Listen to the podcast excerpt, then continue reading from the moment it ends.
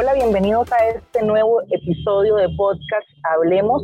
Les saluda Angélica López y hoy vamos a hablar de un tema que estamos seguros que a muchos de ustedes les suena, les van a sentir identificados. Si se sienten últimamente estancados o estancadas y en muchas ocasiones se han preguntado, bueno, ¿qué hago en esta situación? Es el tema que vamos a abordar en este podcast y para ello hemos invitado al psicólogo Marco Aguilar. Él también es conferencista nacional y está especializado en atención de hombres, niños, adolescentes, familia y pareja. Bienvenido, don Marco, ¿cómo está? Saludos, muchísimas gracias por la invitación y espero que, así como usted lo dice, este tema del día de hoy le sirva a muchas personas, que esa es la finalidad de poder tocar temas tan importantes como lo es el estancamiento. De verdad que muy agradecido por la invitación. Así es, don Marco, y la verdad es que esto es un sentimiento que puede ocurrir en cualquier etapa de la vida y por muchas circunstancias, pero bien sabemos que después de la pandemia, pues hay muchas personas que también han manifestado sentirse estancados porque tal vez no percibieron que los dos últimos años pasaron, ¿verdad? Como que sienten que el 2020 y el 2021 no existieron y tal vez usted en consulta con mucha más frecuencia ha recibido personas con esta situación. Entonces, eh, con este contexto, me gustaría que nos cuente, bueno, qué tan frecuente es que las personas tengan este sentimiento de estancamiento. Sí, para iniciar con el tema, creo que es fundamental poder tomar dos conceptos eh, que nos van a funcionar mucho. El primero de ellos es el concepto como tal de estancamiento. Se dice desde la Real Academia Española que el estancamiento como tal es la suspensión o la detención de una acción o del desarrollo de un proceso. Entonces tenemos que entender primero el concepto como tal, porque tenemos que ser realistas, que en el tiempo de pandemia, la sociedad como tal y muchas de las metas propuestas por las personas se detuvieron tenemos que reconocer que el mundo como tal se detuvo, se estancó en muchas áreas. Voy a poner algunos ejemplos y ahí vamos a, ir introduciendo un poco más eh, y vamos a irlos dividiendo, por algunos ejemplos, por, eh, por así decirlo, una persona que estaba empezando una microempresa y que ese fue su proyecto desde enero, probablemente por la empresa, por perdón, por la pandemia, tuvo que detener el desarrollo de la empresa. Entonces aquella persona que había eh, quizás gastado todo lo que era su parte económica, sus ahorros, ya había tenido local, había mueblado algún local, tuvo que detenerlo por el tema de la pandemia. Entonces, definitivamente, muchas de las personas hoy, sin duda alguna, que escuchan este, este espacio, deben de decir, sí, a mí me pasó también, porque yo quería emprender, por ejemplo, con mi familia algo, quería empezar algún tipo de deporte, ya estaba en algún equipo y todo se detuvo. El estancamiento como tal es frecuente, debemos de reconocer que es parte de la vida. Entonces, como yo sé que las recomendaciones vendrán al final, pero sí les digo a los que nos comparten, a los que comparten con nosotros hoy, que como tal es parte de la vida. Es más, podríamos llamar que es bueno en algún momento de nuestra vida. Y algunos dirán, pero ¿cómo va a ser bueno, Marco? Bueno, sí, puede ser bueno, porque en el momento en que lo identificamos podemos hacer algo. Entonces vamos a empezar a identificar que tenemos el estancamiento malo, que es cuando nos damos cuenta que nos sentimos mal, pero también el positivo, que nos damos cuenta que tenemos que hacer algo. Entonces, por lo menos dentro de la pregunta que me formulas, sí es frecuente que nos podamos sentir estancados. Entiendo. Y si nos vamos a tal vez segmentar un poquito este, este sentimiento, no sé cómo le podemos llamar, doctor, sentimiento, situación, ¿cómo le dicen los psicólogos? Pues en realidad, digamos, es como una situación, ¿verdad? Más que un sentimiento, ¿verdad? Porque el sentimiento es como, como más, de, más de sentir, más provocado también por el cuerpo. Entonces, podríamos decir una, una situación de vida para que nos entendamos todos. Perfecto, bueno, entonces con esa aclaración, ¿Es más frecuente en hombres o en mujeres o hay alguna etapa en específico de nuestras vidas donde, donde es más habitual que las personas pues manifiesten esa situación? Podríamos decir que no hay una variable específica que nos pueda dar o una estadística como tal que nos pueda decir que es más en hombres o en mujeres o viceversa. Sí tendríamos que entrar un poco en el desarrollo de lo que es la parte del patriarcado Si nosotros nos, nos vamos años atrás, debo de reconocerlo, yo tengo una especialidad de trabajo en hombres, hice un estudio acerca del pensamiento de los hombres, porque en psicología al hombre se le estudia muy poco, tengo que reconocerlo. De hecho, que cuando yo me iba a graduar, ya como licenciado en psicología para hacer mi tesis, recuerdo que empecé a buscar información acerca de tesis, específicamente hablando de hombres, y no encontré. La mayoría o casi todas, un 98% eran de mujeres. Encontré una sola tesis que era, solo, era hablar del maltrato de los hombres a las mujeres. Entonces, imagínense la poca información que tenemos. Por eso empecé a hacer una, una investigación acerca del tema del patriarcado y al hombre como tal se le incrustó, se le metió un archivito cerebral de el hacer. Tienes que hacer para ser hombre, específicamente para ser macho masculino, tienes que tener metas, propuestas, tienes que hacer más que a la mujer. Debo de reconocer que por dicha ya la sociedad ha cambiado y hoy la mujer tiene los mismos planes que también tienen los hombres. Pero con, por una cuestión ya muy arraigada, debo de decir que por lo menos desde mi experiencia de trabajo, sí, los hombres muchas veces se sienten más estancados. ¿Por qué? Porque muchas veces la mujer algunas, ¿verdad? No todas, repito, que hoy ha cambiado y eso me alegra enormemente. Probablemente lo que quisieron era ser mamás. Y entonces al ser mamá, pues la mujer ya siente que, que encontró como el fin, el fin mismo de su vida. El hombre, si tiene que salir a trabajar, y probablemente económicamente le va mal o el trabajo no empieza a crecer como él quería.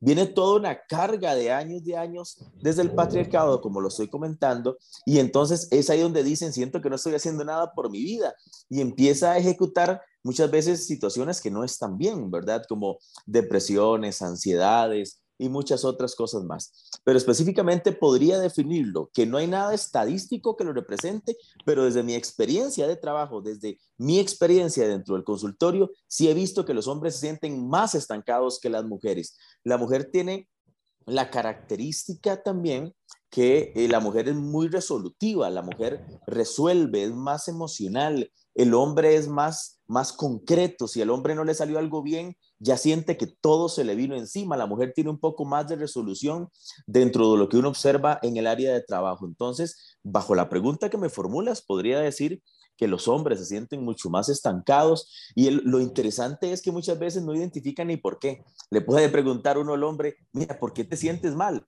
No sé, es que no sé porque hay, otro punto interesante también dentro del estancamiento, y es que no nos enseñaron a expresarnos muchas veces a los hombres, ¿verdad? El hombre ha sido como de trabajo, como de fortaleza y no le enseñaron a expresarse, entonces cuesta más. Y hay otro punto para terminar con esta pregunta, y es que también los tiempos han cambiado y ahora el hombre busca ayuda psicológica, antes no. Antes ver a un hombre, un psicólogo era casi imposible. Hoy ya estamos dando ese paso y es ahí cuando expresamos que sentimos que no estamos avanzando en nuestra vida a la mujer, al poder expresarlo, le es más sencillo poder trabajarlo. Entonces, vea que son un montón de puntos que podríamos abrir, ¿verdad? Un montón de aristas, pero definitivamente el hombre se siente más estancado.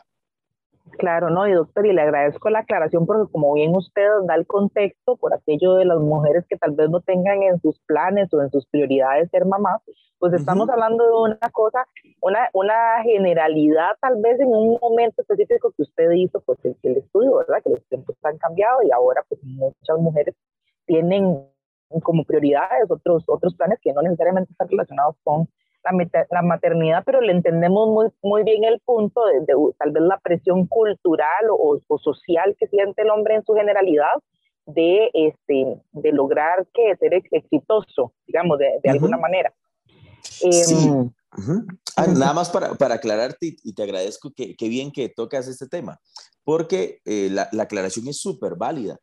Es, es, como a nivel, a nivel general, ¿verdad? A nivel ya un poco de, teoría, ¿verdad? Lo que nosotros manejamos y por eso hice la aclaración, ¿verdad? Varias veces de hoy los tiempos han cambiado porque la mujer tiene también el proyecto de ser empresaria, de viajar, de, de, cuidar su físico, que antes no lo veíamos tanto, ahora sí lo vemos. Entonces, por una cuestión muy cultural y muy de raíces de mucho tiempo, fue la respuesta que les brindé. Excelente. Y con respecto a las etapas de la vida, doctor, también, no sé si en específico, claramente eso puede pasar en cualquier momento, ¿verdad? Claramente de la adultez, pero no, no sé si hay algún ¿qué, rango de edad donde es más habitual. Claro, definitivamente lo hay. Nosotros los seres humanos nos movemos por estadios. me voy a referir bien a estadios como etapas de tiempo marcadas por años. Por ejemplo, hay teorías como la de Eric Erickson que nos habla de los estadios de la vida y él marca muchas veces los estadios cada 10 años. Entonces hay que entenderlo y ahí yo sé que a muchos que escuchan en este momento les va, como decimos los ticos, a caer el 20 y van a decir, mira, qué interesante, no lo había notado. Y es que al cumplirse un, ciclo de 10 años, el cerebro hace un corte emocional y se pregunta qué he hecho y qué no he hecho con mi vida. La zona más fuerte de preguntárselo, para que lo sepan, es después de los 30 años. 30, 40 a 50 años, ese lapso de los 30 a los 50, esos 20 años es más frecuente que el cerebro se pregunte qué he hecho y qué no he hecho con mi vida. Entonces muchas veces también por una cuestión muy social, luego de los 30, si una persona quizá no tiene el trabajo que anhelaba o no se ha casado o tal vez no era que quería casarse, quería viajar o quería tener una empresa, después de los 30 empieza a formularse y decir, pero ¿por qué no lo he hecho? Creo que me he quedado votado. La gente le pregunta, mira, ¿y, vos qué? ¿Qué has hecho con tu vida? ¿Qué estudiaste? ¿En qué trabajas? Y si la persona no ha logrado terminar, por ejemplo, en la universidad y se siente que en ese tema específico está estancado, en ese estadio es cuando vienen eh, los problemas de ansiedad, depresión, de tristeza, de sentirse mal consigo mismo y otras situaciones más que por ahí voy a estar denotando, pero sí es importante reconocer que sí hay etapas específicas. Por ejemplo, si uno piensa en una persona en el primer estadio de los 0 a los 10, tipo, es una persona que es dirigida por alguien más, por los papás en este caso. Entonces, una persona que está empezando con sus primeros ciclos escolares y empieza pues, pues con sus primeros amiguitos y demás. De los 10 a los 20, una, una, buscar la personalidad, buscar el conjunto de pares, que es compartir con otras personas de su misma edad. Vienen los noviazgos, terminamos estudios en el colegio, empieza la universidad para aquellos que han podido hacerlo, pero después de los 20 ya viene el tema específico de qué voy a hacer en qué me voy a dirigir, mi vida, hacia dónde va a estar dirigida. Y entonces es ahí cuando las personas ya identifican, definen cuál es la carrera universitaria, si es que pudieron hacerlo, o bien alguna vocación o algún trabajo específico. Y a los 30 se dice en la teoría que la persona ya debería de tener una vida marcada para empezar a disfrutarlo. Por eso, repito, yo por ejemplo me gradué a los 27 años, ya una persona madura. A los 30 empiezo a disfrutar de lo que yo estudié, por ejemplo. Una persona después de los 30, ya si tal vez no ha logrado lo que se propuso a los 20, empieza a venir este, ay, esta lucha contra uno mismo y empieza uno a mirar hacia atrás y a mirar hacia adelante, que es una distorsión a nivel mental, mirar hacia atrás porque vemos todo lo que no hemos logrado y mirar hacia adelante porque vemos que queremos algo y estamos difícil de alcanzarlo. Entonces, en ese estadio a los 30 hay que tener mucho cuidado y a las personas que nos están escuchando y rondan esa edad o ya han pasado 30, 31, 32, identifique, identifique qué es lo que siente. Es muy importante si usted se está sintiendo mal en esta etapa, ya tal vez llegando a los 40 queda muy fuerte. No sé si han escuchado ustedes el término de la crisis de los 40. ¿Verdad? Que se escucha muchas veces y que a veces la gente dice, ah, es que anda en la crisis de los 40 porque anda con unas chichas y anda... No, no, no solamente es eso, es que el cerebro realmente lo, eh, se pone a pensar qué he hecho y qué no he hecho con mi vida. Entonces, en ese estadio es cuando se da más la lucha mental con el tema del estancamiento. Les voy a definir como recomendación varios puntos. Abraham Maslow, que es un creador de la teoría de las necesidades básicas, nos presenta en una escala de cinco, en una pirámide, cinco cosas que debemos de analizar. Y como recomendación el día de hoy les invito a hacerlo. Cinco puntos para que nosotros veamos si nuestra vida realmente está siendo conforme a lo que nosotros deseamos. La primera necesidad básica que, ah, que habla Abraham Maslow es las necesidades fisiológicas, las necesidades físicas. ¿Qué significa eso? Muchas personas sienten, y es real, que se han descuidado desde el aspecto físico. Se han descuidado. No estoy hablando de un cuerpo fit, ¿verdad? No estoy hablando solamente de la cultura fit que hoy nos presenta el mundo, sino en el tema de comer, de dormir. Ya no estoy comiendo como antes, la comida me cae mal. Entonces tenemos que identificar físicamente cómo nos sentimos, porque también era el proyecto de vida de más de una persona, decir, no, yo espero a los 40, a los 50, estar bien físicamente, mantenerme bien físicamente, y se dan cuenta que hoy no. ¿verdad? Se dan cuenta que se estancaron se dan cuenta que ya no les importa cuánto comen, se siente mal, se siente mal con su ropa, se siente mal con su cuerpo al mirarse al espejo. Entonces dice Abraham Maslow que hay que cuidarse. ¿Por qué? Por salud. Es importante. Primera recomendación, usted no quiere sentirse estancado, usted quiere que su vida siga adelante, cuídese en su salud. Repito, no estoy hablando del cuerpo fit, que si usted quiere tenerlo tampoco está mal, no estoy diciendo que está mal, pero estoy, estoy yendo más a fondo, más a una situación de hacer lo que nos hace sentir bien. Y por eso es importante hoy hacer un alto en nuestra vida y decir cómo estoy cuidando la parte física. Número dos, segunda necesidad, una recomendación. ¿Cuál es la seguridad? ¿Me siento seguro de quién soy? Me siento seguro de lo que he hecho, me siento seguro que en el lugar que me encuentro es el lugar donde yo quisiera estar, según la proyección que hice en enero, a los 25 años a los 20 años, me siento seguro porque ahí también, ahora que hablábamos de las alarmas, es una alarma que muchas veces identifica el cerebro, que no me siento seguro ni de qué soy, ni de lo que he logrado, ni hacia dónde voy. Entonces, la segunda recomendación es piense, pregúntese usted si realmente está seguro de lo que usted es y de lo que está haciendo. Tercera recomendación, esta me parece muy importante, que son las necesidades sociales. ¿Cómo estamos nosotros a nivel social? Y hacemos, hacemos un análisis y es, es muy válido y es muy bonito y es muy bueno hacer un análisis desde la familia, las amistades, el trabajo, cómo me siento yo en el mundo circundante, qué significa en mi círculo de vida, cómo me siento yo. Eh, ah, Marco, es que antes salía a mejenguear con mis amigos, pero después de la pandemia no he vuelto a mejenguear y eso me hace falta. Ya identificamos una recomendación. Vaya, ahora que gracias a Dios la pandemia ya se ha minimizado mucho, vaya, salga, porque si antes le hacía bien, ahora probablemente le va a hacer bien también. No, hombre, no volví a correr, Marco. Antes corría hasta carreras de 10 kilómetros y no volví a hacer nada. Entonces, en esa área social, es muy interesante porque ahí podemos denotar muchas veces si estamos estancados o no. Ya no hacemos lo que hacíamos antes. Entonces, haga una lista de cositas tal vez, no sé, actividades que hacía antes de la pandemia y que ahora puedes volver a implementar. Y le aseguro que ahí vamos a encontrar muchísimas de las armas para poder salir adelante. Y como le digo a mis pacientes, en psicología hay dos cosas, lo que hago y lo que no hago. Lo que hago me hace sentir bien y lo que no hago es lo que dejé de hacer. Entonces, pregúntese, siéntese, haga un análisis, haga una lista de, cositas que usted no ha vuelto a hacer para que vuelva a implementarlos. El cuarto, me gusta mucho esta necesidad como recomendación para que la trabajemos, que es la necesidad de autoestima. La necesidad de autoestima, el amor propio. Realmente cuando me miro al espejo, ¿qué pienso? ¿Qué veo? ¿Qué puedo mejorar?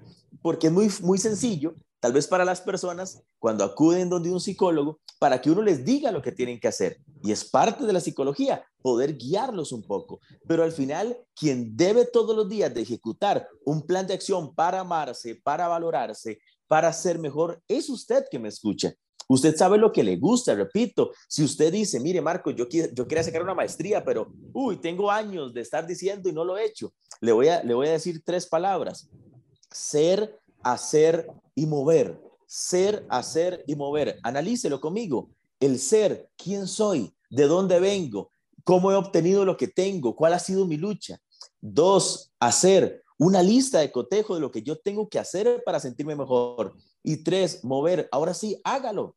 Yo me pregunto el día de hoy, ¿cuántos escucharán este audio y dirán, claro, yo hace un montón quería, no sé, arreglarle algo al carro porque también quería que el carro se viera mejor, pero ni siquiera he llamado a preguntar cuánto vale, o yo quería mejorar mi casa, o quiero tener un lote propio, o quiero tener una casa propia, o quiero estudiar más, pero ni siquiera he llamado a la universidad, me quedo con la idea de que no debe ser muy caro. Entonces, muévase a hacerlo. Con solo que usted tenga el concepto de que ya llamé, ya pregunté, ya hice un plan de acción, le aseguro que ese estancamiento ya empezó a moverse, ya la maquinita empezó a moverse. Y número cinco, la necesidad de autorrealización. Escuche qué lindo esto. Y la autorrealización es lo que usted haga, escuchen bien porque esta es una excelente recomendación, lo que usted haga, hágalo con amor, hágalo con ganas, con fuerza, hágalo de la mejor forma posible. Porque muchas veces creemos que los planes de vida tienen que ser enormes. Por ejemplo, hacer una empresa multimillonaria. Ojalá pudiéramos hacerlo. Pero si usted no quiere sentirse estancado, lo mínimo que haga, se hizo un café en la mañana, hágalo bien. Hágalo porque es para usted. Ya se está moviendo, salió a caminar, que antes caminaba o, no sé, subía montañas y ahora camina 100 metros y se cansa. No importa, pero salga a los 100 metros, actívese, muévase. Usted tal vez dirá, Marco, es que yo no he vuelto a hacer nada físico porque antes yo corría maratones, ahora no corro ni un kilómetro. Pues empieza nuevamente. 100 metros, 200 metros, media hora, una hora. Y usted va a sentir cuando llegue a su casa, usted va a sentir que algo hizo. ¿Y sabe qué vamos a vencer maravillosamente? La pereza. A la, pereza pronto le alcanza la pobreza. ¿Por qué? Porque mucha gente quiere, quiere, quiere, quiere hacer, quiere hacer, pero ni siquiera se pone las tenis para salir de su casa si su parte física claramente se lo permite. O bien ni siquiera se ha inscrito un curso gratis en línea, por ejemplo. Entonces, esos cinco puntos, desde lo físico, la seguridad, las necesidades sociales, la necesidad de autoestima y de autorrealización, sería un muy buen inicio para dejar de estar estancado. No solamente llegar y decirle a alguien, vaya, hágalo, vaya, corra, vaya, camine. No, no, no. Hay que entrar desde el fondo. ¿Por qué me siento con tanta pereza? ¿Por qué me cuesta tanto levantarme? Y les voy a decir algo, amigos, es que es difícil mover el cerebro y el cuerpo. Es complicado. Mover todos los músculos y mover el cerebro para hacer algo es complicado, pero aseguro que que usted lo hizo, las cosas van a cambiar. Ya el cerebro va a tener un archivo que le dice, sí puedes hacerlo, sí lo vas a lograr, sí lo lograste, mañana lo vamos a lograr y las, y las cosas van a ir cambiando. Yo esto lo veo como un motorcito que se traba, ¿verdad? Que hay que echarle aceite, hay que soltar las tuerquitas, volvérselas a poner bien para que se empiece a activar. Así es nuestro cerebro y le aseguro que si puede hacerlo, usted va a ser una persona que va a pensar diferente. Excelente, doctor. Bueno, esto ha sido toda una terapia Aquí estaba yo muy atenta y muy gustosa de escuchar todas las recomendaciones que nos ha dado porque en realidad a todos nos sirven en algún momento de la vida y sobre todo a las personas que claramente en este momento pues, se sienten estancados o estancadas con muchísima más razón, como dijo usted, les puede hacer clic y, y, la idea es esa, ¿verdad? Que esto sea de valor para las personas y que, y que les podamos ayudar en alguna medida desde Copenhague con estos espacios. Doctor, agradecerle, me gustaría conversar y hablar muchísimo más con usted sobre este tema, pero el tiempo se nos ha agotado. Nada más recordarle a las personas que si usted, bueno, le gustaría consultar con el especialista, puede hacerlo a través del WhatsApp 7047 4902 o por medio del correo electrónico consultorio marco aguilar gmail.com. También lo pueden encontrar en Facebook como consultorio psicológico doctor Marco Aguilar Sánchez. Doctor, agradecerle muchísimo por, por su tiempo, por compartirnos y regalarnos estos consejos muy útiles que nos ha dado el día de hoy. Bueno, primero agradecerles a ustedes por estos espacios que brindan, no solo por este, sino por todos los que brindan, porque yo soy de los que creen, no solo por ser psicólogo, sino por ser humano, que la salud mental es fundamental así como también nosotros invertimos en la salud física. Y termino nada más con esta idea, que lo dejé para lo último, no por ser menos importante. El día que la culpa, escuchen bien, el día que la culpa sea una gran medicina, oiga, no habrían enfermos. ¿Por qué? Porque muchas veces nos culpamos de que no hice esto, no hice lo otro. No se culpe, eso no ayuda en nada. Mejor actívese, hágalo. Haga el día de hoy, después de este podcast, haga algo diferente en su vida y le aseguro que su vida cambiará. Les agradezco mucho, que Dios los bendiga y estoy para servirles. Muchas gracias también a todas las personas que estuvieron escuchándonos. Un abrazo y nos vemos, nos escuchamos en el próximo. Hasta luego.